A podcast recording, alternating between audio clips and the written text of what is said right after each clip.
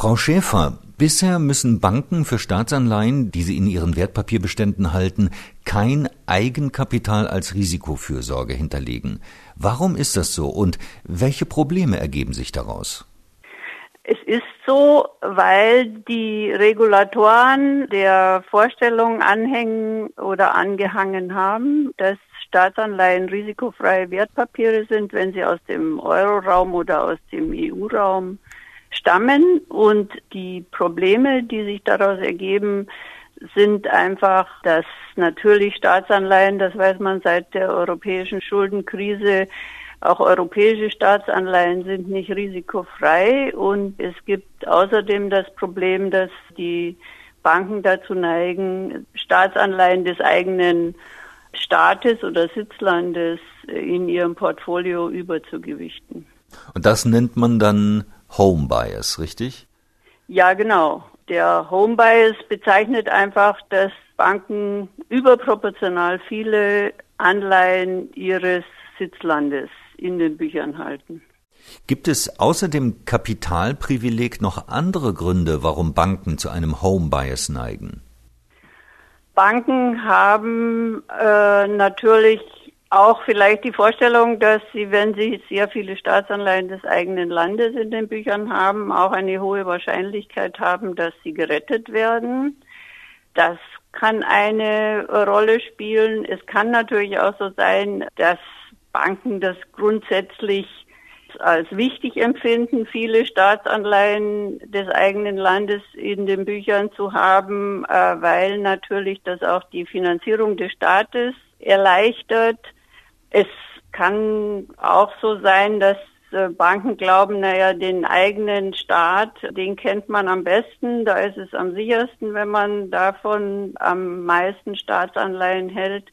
Also es gibt verschiedene Gründe, warum Banken so einen Anreiz haben. Prinzipiell muss man natürlich sagen, sie sind verpflichtet, hochliquide Wertpapiere zu halten. Auch die Basler Regulierung verpflichtet sie dazu. Es gibt bestimmte Liquiditätsquoten, die sie einhalten müssen. Staatliche Wertpapiere sind hochliquide Anleihen und da ist mit Sicherheit es so, dass Banken dann glauben, na, wenn wir diese liquiden Papiere halten müssen, dann ist es für uns doch am besten, wenn wir da einen großen Teil des eigenen Staates halten. Welche Risiken bringt die Verflechtung von Staaten und Banken denn mit sich? Na, das prinzipielle Risiko ist natürlich, dass die sich gegenseitig anstecken. Und die jetzige Krise, da ist ja das auch eine große Angst, äh, dass bei Banken vielleicht Kredite ausfallen können, äh, dass deswegen Banken gerettet werden müssen, äh, dass dadurch die Staatsverschuldung steigt und dass dadurch der Wert der Staatsanleihen in den Bankbüchern abnimmt und dann beginnt der Teufelskreis eben wieder von vorne. Also gerade jetzt in der Krise ist das, glaube ich, auch wieder eine sehr starke Angst, dass sich die Staaten und die Banken gegenseitig anstecken. Jetzt gibt es ja bereits Reformvorschläge, um den Home Bias der Banken zu reduzieren. Wie sehen die aus? Ein Vorschlag ist, äh, dass man einfach die Eigenkapitalunterlegung auch für Staatsanleihen einführt. Das würde dazu führen, dass Banken mehr Eigenkapital äh, brauchen, zumindest wenn die eigenen Staatsanleihen mit einem relativ schlechten Risikogewicht versehen sind. Ein zweiter Vorschlag wäre, dass man ein äh, neues gemeinsames Wertpapier mit Staatsanleihen von allen Euro-Ländern konstruiert und das den Banken dann zur Verfügung stellt als neues Anlagepapier, das dann auch so sicher ist wie eben hochgerätete Staatsanleihen. Inwieweit könnte denn die Eigenkapitalhinterlegung von Staatsanleihen Banken in Schwierigkeiten bringen?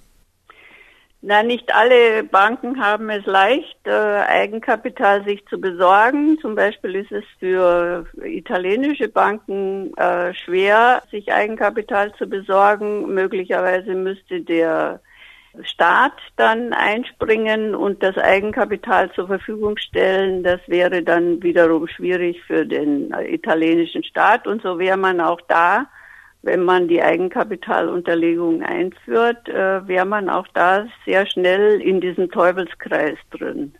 Welche Maßnahmen wären denn aus Ihrer Sicht notwendig, um den Home Bias der Banken zu reduzieren?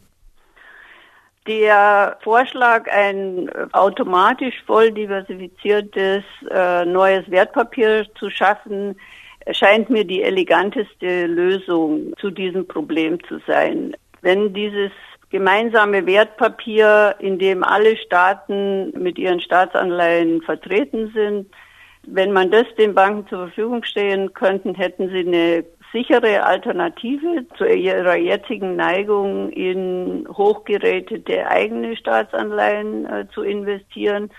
Und wenn man diese sichere Alternative geschaffen hat, dann könnte man auch wieder darüber nachdenken, ob man dann für die einzelnen Staatsanleihen eine positive Eigenkapitalunterlegung einführt.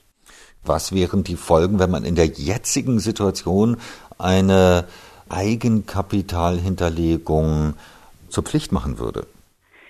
Die Folge wäre ähm, mit Sicherheit, dass Italien und Spanien Schwierigkeiten hätten, sich am Markt mit Geld zu versorgen. Sprich, sie würden ihre Staatsanleihen schwer loswerden. Das würde die Zinsen in die Höhe treiben. Und wir hätten im Anschluss daran äh, ziemlich sicher sehr schnell eine Euro-Verschuldungskrise.